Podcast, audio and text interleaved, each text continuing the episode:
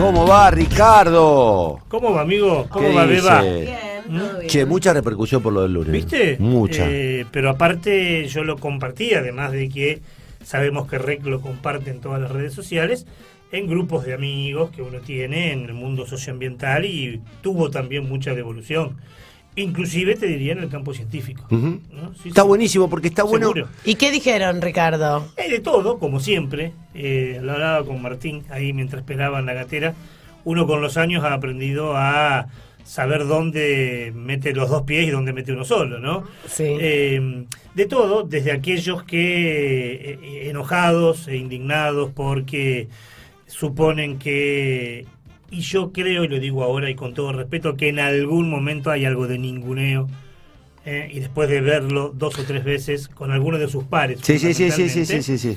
eh, hasta qué bueno, y, y esto sí lo, lo recibí muchas veces, hasta qué bueno que se pueda debatir de un tema tan candente, porque Sí. la verdad que es un, es un fierro caliente hoy por hoy, eh, que se pueda debatir tan candente y planteando dos verdades y tratando de buscar una, ¿no? Así que no, de todo, reacciones de todo, desde enojo hasta... eh, Pero vos sabés que, digo, se abre una puerta. Yo, nosotros lo, lo- lo pensamos así. Y yo le decía a Beba también el otro día que, eh, que la flexibilidad de tiempo, la posibilidad que podamos charlar, ese- Mm. esa charla duró creo que 40 minutos. cuarenta y pico minutos.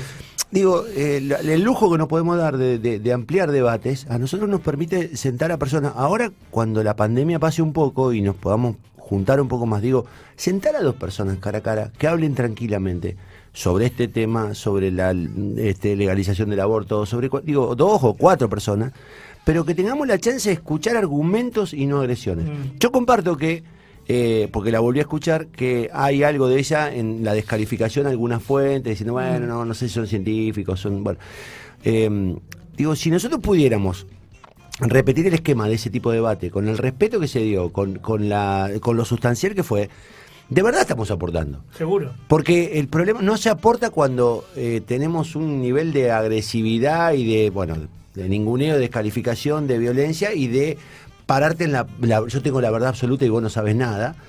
Que. mm, bueno, es que cuando se llega a la descalificación también tiene que ver porque te quedaste sin argumentos. Sí, sí. O, ta- o tal vez tenés un nivel de convicción que ya ves en el otro un enemigo y no un tipo que está abordando argumentos diferentes, ¿viste? Y, y a mí me parece que también nos hace falta charlar un poco. Charlar. Está claro que me parece que si eso se logra, lo que vos decís, cuando la pandemia nos deje y poder hacerlo, podríamos eh, contribuir en varios aspectos. Desde el punto de vista periodístico, desmistificar lo del show. A mí me tiene realmente, voy a hablar en castellano antiguo, me tiene muy podrido. Sí.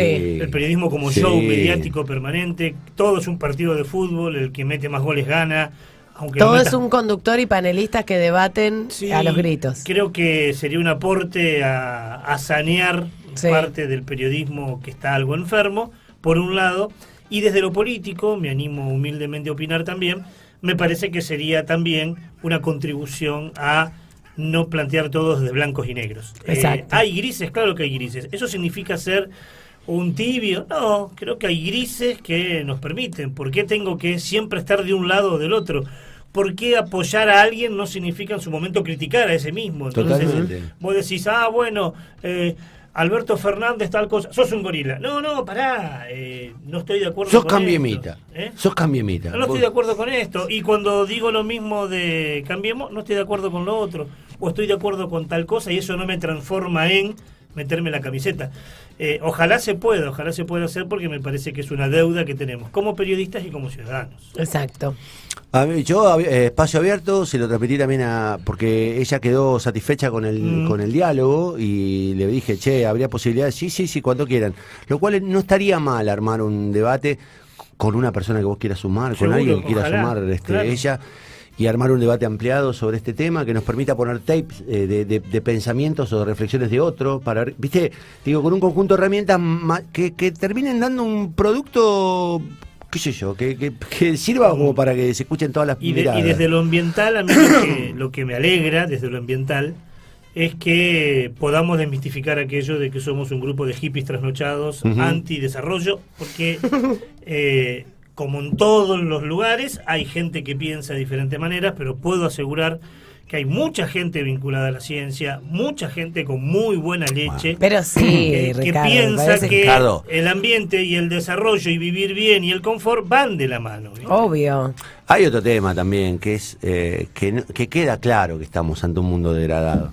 Y que queda claro que ustedes están defendiendo un, un modelo que nos permita que el mundo sobreviva un poco más y que, y que la gente viva un poco mejor. Mm. Entonces digo, negar eso es, es, este, es, pero viste que cuando se entran esos debates y de mal manera se generan No, esas cuestiones. totalmente, ¿no? porque te aparece El que- científico es un tipo antinaturaleza y el ambientalista es un tipo antidesarrollo. totalmente, Y no es así. Totalmente. No es así. Lo comparto. ¿Mm? ¿Qué trajo hoy? Bueno, vamos por ¿Con la qué nos va a amargar la vida? Vamos por la Ah, bueno. ¿Eh? Ah, me dijo día. sí. Au- Aunque empieza con algunos datos para contextualizar, vamos por la positiva. Eh, y que de alguna manera está lateralmente, tangencialmente vinculado con lo que debatimos hace siete días. ¿Cada vez se produce más comida? Sí. Sí. Yo siempre hago la diferenciación etimológica entre comida y alimento. Uno puede comer cualquier cosa. ¿eh? Caucho, si querés. Sí, caca, si querés. Eh, No hay problema. Las Eh, moscas no estarán tan equivocadas. Claro. El alimento es aquello que además de saciarte el hambre, te hace bien. ¿Mm? ¿Mm? Eh, ahora, si cada vez se produce más comida, ¿por qué tenemos cada vez más gente con hambre? Bueno, matemáticamente uno podría decir porque hay más gente En el mundo. necesaria de lo el alimento que se produce. Bueno, eso es una falacia, está comprobado. Bueno, Argentina es un ejemplo Total, lapidario. Total. ¿Mm? Argentina produce comida para 10 veces más la población Sí. que tiene. Pero hoy tenemos parámetros de pobreza similares a la del 2001. Ujú. ¿Mm? Estamos en el 50 y pico por ciento. Sí, 50. Eh, bueno, entonces la otra deducción, no hay que ser tampoco filósofo kantiano para llegar a esta deducción, se distribuye mal. No es que no alcance, sino que quien tiene el cuchillo corta muy mal la torta. Vamos a repetir algo que dijimos hace un tiempo, y lo repito porque me parece que es un dato estremecedor, y en esto de los datos el periodismo a veces los tira y quedan ahí. Cada siete segundos, un pibe menor de siete años en el mundo muere por falta de alimentos. Cada siete segundos, Connie Beba, un pibito, pensá en tu sobrino, pensá en tu nieto, pensá en tu hijo, tiene menos de siete años, bueno, un pibito como el tuyo, cada siete segundos se muere porque no puede saciar eh, las necesidades básicas de alimento.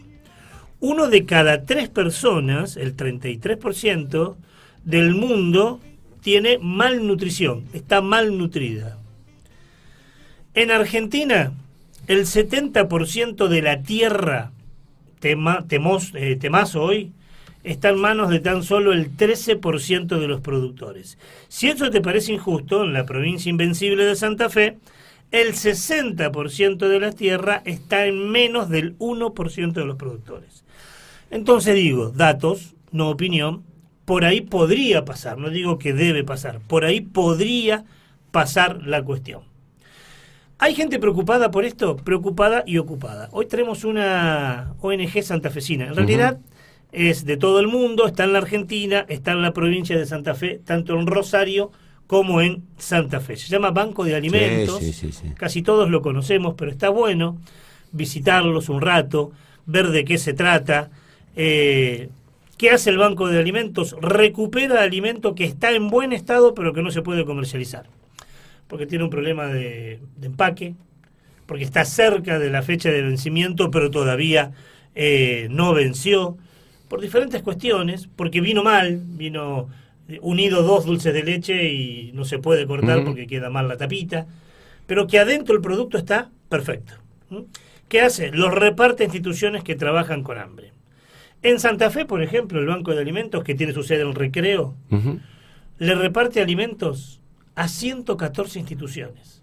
Es mucho, ¿eh? Por mes, ¿sabes cuántas personas comen todos los días con el Banco de Alimentos? 20.000 personas. Claro, te iba a decir, porque hay que multiplicar. 20.000 personas. Solo en la ciudad de Santa Fe. ¿eh? 20.000 personas. Hablamos con Irene Achenbach. Irene Achenbach es una de las eh, eh, directoras del Banco de Alimento, una mujer adorable. eh, una entrevista muy extensa. Trajimos dos tramos hoy. El primero hablando de esto, de qué es el Banco de Alimento, a cuántos llegan y demás. Bueno, Banco de Alimentos es eh, un modelo mundial, como, como Cruz Roja también. Son mm. modelos de red humanitaria mundial, ¿sí? En, en el mundo, en el planeta, eh, en el planeta Tierra estamos en 44 países. Aquí en la Argentina somos 16 bancos de alimentos. En la provincia de Santa Fe somos dos. Bancos de alimentos de Rosario, bancos de alimentos de Santa Fe razones, un problema de packaging, un problema cercano a la fecha de vencimiento, aunque nunca el Banco de Alimentos va a entregar vencido, eh, por un tema de imagen y, de tamaño, los rescatamos del territorio y que se ocupan de la alimentación de las poblaciones más vulnerables y necesitadas de nuestra sociedad, para que no haya desperdicio, disminución de la pérdida y el desperdicio de alimentos le estamos dando valor social a un alimento que no tiene valor comercial. Entonces, hacemos una red, trabajamos en red. Siempre que estamos convocando en el área de recursos a los empresarios y también convocando a las entidades sociales que tienen como objeto eh, la alimentación. Mm, mm. Y nosotros hacemos de puente. Es como que nuestra misión es darle valor social a un alimento que no tiene valor comercial pero sí tiene valor nutricional sí, y, sí es apto para consumo humano. Está claro, ¿no? Sí. Y está buena la idea, está muy buena la idea, porque eh, viene a meter un parche en un agujero muy, pero muy grande, pero, pero, pero que soluciona el problema. Hay terribles paradojas. Este mundo es un mundo paradójico, diría Eduardo Galeano, ¿no? Un mundo lleno de paradojas. Mucho hambre y mucho alimento que se tira. Es una paradoja que yo creo que ya no nuestros nietos, nuestros hijos no nos van a perdonar en el futuro cuando estudien qué hicimos con, con el mundo. Paradojas, mucho hambre y muchas tierras para cultivar lo que termina siendo alimento para aves de corral, para cerdos, eh, para biodiesel.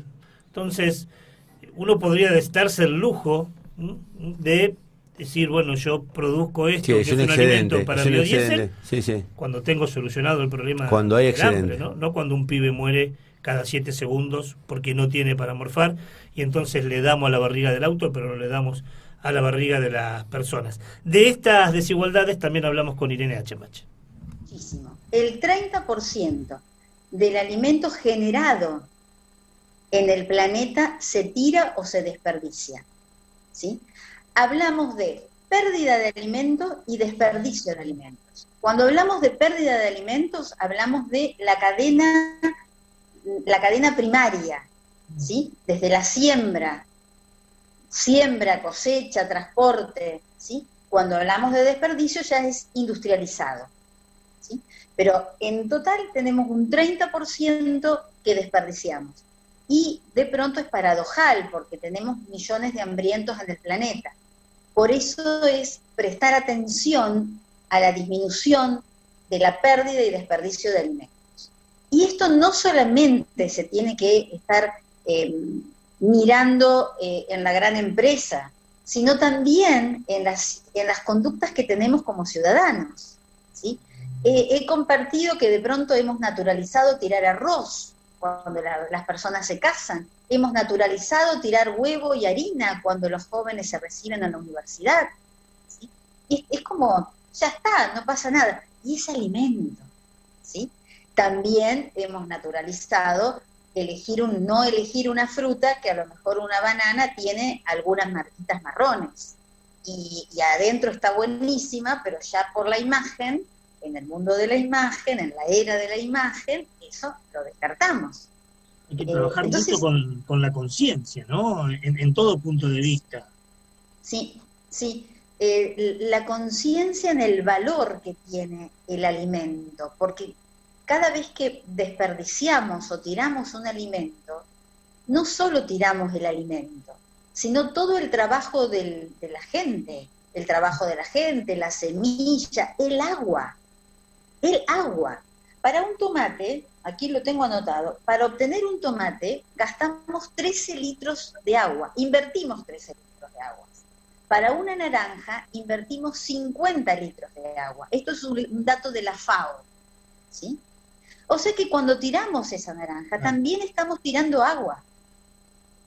Y ahí está la relación con el cuidado del planeta.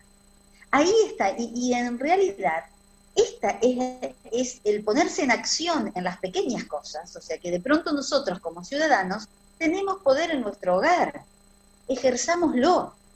Desde ahí, desde el consumo responsable, comprar lo que uno necesita, no desperdiciar la comida, si de pronto hacemos de más, bueno, volverlo a reciclar. También el reciclado tiene que ver con darle valor al alimento que generamos. Eh, un dato de la FAO, 36 millones de personas podrían cubrir sus necesidades calóricas tan solo con los alimentos perdidos o desperdiciados a nivel de puntos de venta directa a consumidores.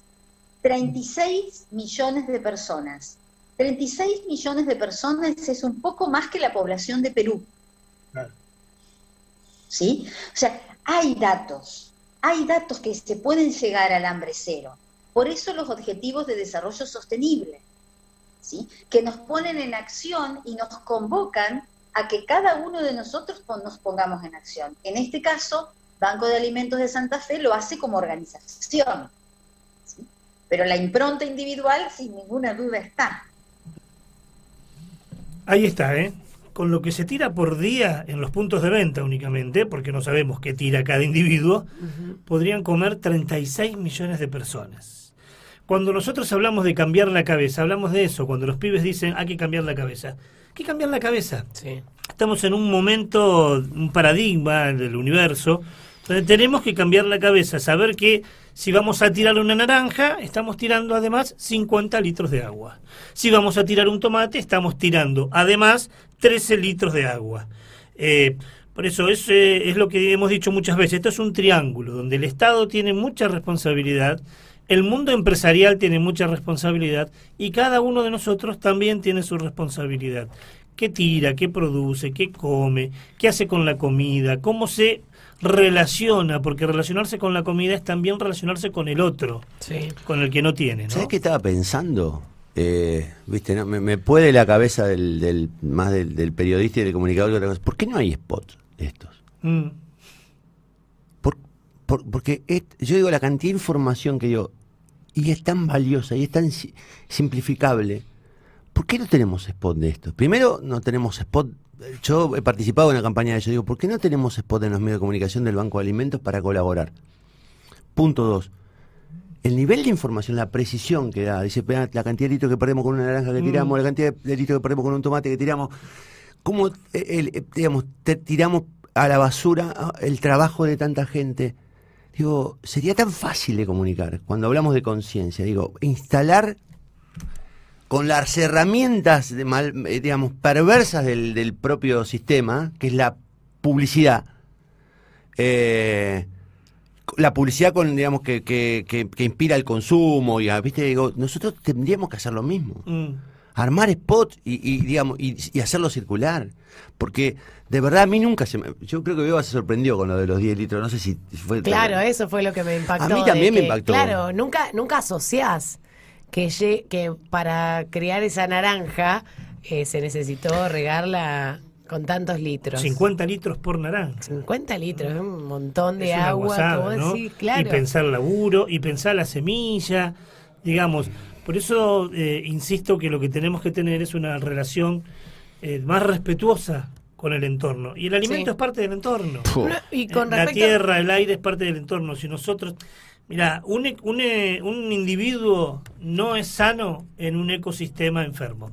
Totalmente. Entonces, tenemos que curar el ecosistema para curarnos nosotros, porque si no vamos a estar enfermos nosotros. Si no querés pensarlo desde la llamada entelequia naturaleza, pensarlo egoístamente desde tu ombligo. Vos vas a estar enfermo si el ecosistema está enfermo. Y desde ahí me parece que hay que plantearlo. Por eso el micro de hoy era dedicarle todo a, una, una, institución entre tantas. Hay no, pero a ver, una institución entre tantos, digo, una institución entre tantos que le da de comer a 20.000 personas en Santa Fe. Sí, por mes. En Santa Fe. Sí, sí, sí. sí una, no, no es una institución entre tantos, es una institución muy importante. No, digo que hay montones de Quijotes ya lo como sé, estos que ya están lo sé, laburando y Pero digo, ¿cómo no, ¿cómo no ayudamos a esto? ¿Cómo no nos ponemos? Yo digo, tengo contacto con el banco, he participado del spot hace poco, de una campaña, eh, pero Digo, ¿cómo sistemáticamente no, no ayudamos a esto? Mm, Ahí, ahí por eso decía que hay que cambiar la cabeza. Y Eh, porque forma tampoco, parte de tampoco tienen los, lo- el capital disponible Bueno. para difundir. O Pero sea, yo le eso estoy tiene que diciendo- a cargo de la... Anabela, que trabaja en comunicación, no sé si la conoce Anabela. Sí, sí. Anabela, ahí me está mandando un mensaje. Le digo, Anabela, pasame los spots. Yo quiero, yo quiero pasar los spots. Yo quiero pasar los spots del Banco de Alimentos todos los días, 10 veces. Quiero que la gente se entere. Digo, si no hay que hacerlos, hay que ofrecerse para hacerlo. No sé. Digo, pero también es cierto que cada uno de nosotros podemos colaborar en difundir y en multiplicar el mensaje Mm. del Banco de Alimentos. Bueno, para el que esté escuchando ahora y, se, y- y piensa así como vos, dice, pucha, che, eh, esto me moviliza. Si entras en las redes sociales como BASFE, Sí, Banco de. Alimentos Santa Fe, ahí tenés todas las posibilidades, el teléfono, eh, porque ellos necesitan desde donación, Dinero. En, desde donación en dinero para comprar alimento, desde está escuchando a alguien vinculado con un supermercado y le pasa esto, desde alimento eh, obviamente consumible, ¿no? En buen estado para repartir, hasta brazos, también necesitan brazos. Claro. Voluntarios que puedan este, desde ir a buscar una caja de dulce de Autos. leche a algún lugar, Autos también. hasta repartir, hasta relacionarse con las instituciones, porque trabajan solo con instituciones, no es que cualquiera que va y dice, che, yo no tengo comida, trabaja solo con las instituciones. Entonces, si entras en BASFE, Banco de Alimentos Santa Fe, ahí tenés todas las posibilidades de comunicarte con ellos, por redes sociales, por celular, y decir, che, yo tengo dos horitas por semana para aportar, dale. Che, yo tengo, este, la verdad que me, Me fue sobra bien. alimento, me Dentro sobra de este alimento. año, la verdad que me fue un poquito mejor y, y tengo unas Y chirolas. quiero donar algo, sí. Eh, dono unas chirolas, dale. O, o trabajo con la industria O alimenticia. comida. ¿eh? O comida, claro. si sos supermercadista, mayorista, sí, sí, si tenés, digamos, si digo, el alimento ese que no, que, que está a, a 15 días de vencer y que vos Mm. no lo vas a vender, entregalo para que en lugar de tirarlo después, eh, ellos lo puedan distribuir antes de la fecha de ¿Sabés vencimiento. cuánta gente va a comer con ese alimento en los ¿Cómo? próximos 15 días? ¿Cómo? ¿eh? Que vos lo vas a tener guardado.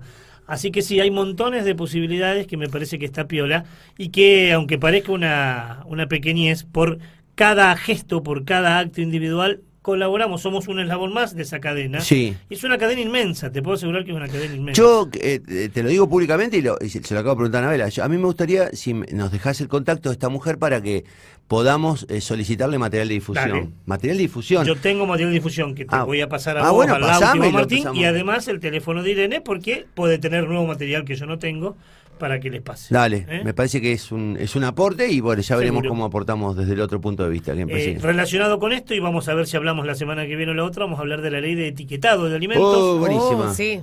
Eh, a, vos que te encantan las bombas, ¿querés Sí. una? Sí, La ley de etiquetado de alimentos tiene media sanción en la Cámara de Sí. Senadores. Se trabajó muchísimo. sí. Es muy buena. Sí. Es parecida a la de México, que es una de las mejores leyes de etiquetado de alimentos del mundo. Sí, Fue a diputados. sí. ¿Mm? ¿Y ¿Qué hizo el presidente Massa ¿Qué con la ley que ya tiene media ¿Qué sanción? hizo? Un lunes a la noche se juntó con los azucareros eh, tucumanos. El martes la mandó a estudio de seis comisiones. Seis comisiones. Eh, lo que sabemos en la jerga nuestra, Dormirla. eh, dormirla, escajonearla y demás. Eh, hay mucha bronca, mucha bronca porque hace años que se viene peleando con esto. Eh, hablé hace muy poquitos días con Sole Barruti, Soledad Barruti, que es una periodista que viene trabajando este tema. Y pasó a diputados a seis comisiones. Por ahora no tiene tratamiento y si no se trata puede perder estado Ahora parlamentario. eso se llama... Mala leche se no, llama. se llama priorizar la, priorizar la guita. En Eh, lugar de salvar la salud, el lobby. Bueno, pero ¿cuánto estás resignando? No estás prohibiendo nada. La ley de etiquetado de alimentos Es que, informar. eh, en la cajita de cereal que va a comprar tiene qué es lo que tiene y vos decidís, ah, lo mismo que tienen los atados de cigarrillo que Lo tienen mismo, que te una- vas a morir una si fumás, sí, una loco. advertencia, bueno, Esto te hace es mal. una advertencia, te dice, mira, ni siquiera te dice que hace mal, porque la ley de etiquetado de alimentos dice tiene tanto azúcar, tanto procesado, Tanta glucosa, tanta, tanta- glucosa, tanta sal, y vos sabés lo que consumís, es información, nada más que información. Qué bárbaro. En Europa Sí. eh, saltó Nestlé con ese tema Mm. en un momento, porque se quisieron hacer como una suerte de semáforos de cada alimento, que alto, sé yo, contenido graso, alto, y te ponían como una luz roja, otros luz amarilla y otros luz verde. Y a Nestlé, que era el que domina eh, todo el tema de la alimentación o de la comida en Europa, este, puso el grito en el cielo y tuvieron que adecuarse a otro tipo de sistema. Sí, la, la famosa gaseosa también en muchos países tuvo que poner cuánta azúcar tiene, eh, porque no lo ponía. Eh, Argentina es uno de los países Sí. con mayor obesidad infantil. Sí. Yo charlaba hoy con Beba fuera de aire y lo charlaba ayer con algunos amigos fuera de aire. Oh, no sé si te fuera de aire o de- No, en el aire lo charlamos, lo de No los sé. 200 palos techo que yo te decía. Ah, sí. Digo, en el fondo todo es ambición, ¿no? Mm. Porque en el fondo es seguir ganando a cualquier precio sobre la base de, de enfermar a un montón de gente o de no avisarle que le estás enfermando. Digo, está tan eh, subvertido el, el- el- el régimen de valores que un presidente de la Cámara de Diputados es, es capaz de tener mucho más este, interés en proteger esos intereses y esa ganancia adicional que en proteger la salud de la gente. Absolutamente. Y vos Por decís, eso da loco, tanta bronca. Está bronca porque, Porque, ahí ya no hay, ah, yo pienso distinto a vos. totalmente, no, no, no, no, no. Acá hay una, una actitud que va en contra de los intereses de las mayorías y de un bien supremo como es la salud. Yo le sugiero al oyente, al televidente que nos está escuchando y o viendo, que haga este ejercicio cuando pueda. Vaya a la alacena de su casa, saque cualquier producto, cereal, azúcar, eh, tomate, eh, gelatina, flancito, y trate de ver qué, con qué hicieron eso. Trate de ver en el paquete con qué hicieron eso. Piense esto, cuando usted va a cargar nafta, ve a ver si me alcanza la guita, voy a poner esta nafta porque octanos, tiene menos plomo para no joder eh, al auto. Piense si hacemos lo mismo, me incluyo, ¿eh? si hacemos lo mismo a la hora de alimentarnos y de alimentar a nuestros hijos. La ley de etiquetado de alimentos lo que te plantea es eso, a ver, che, ¿con qué está compuesto este producto para ver qué comemos? Bueno, eso, algo tan sencillo, tan básico, tan lógico, le están poniendo palos en la rueda. La lunes que viene o el próximo vamos a ver cómo Dale. nos organizamos. Dale, y nos comunicamos con la gente del banco, porque la verdad que Dale, quedé entusiasmadísimo buenísimo. con la idea de darles una mano.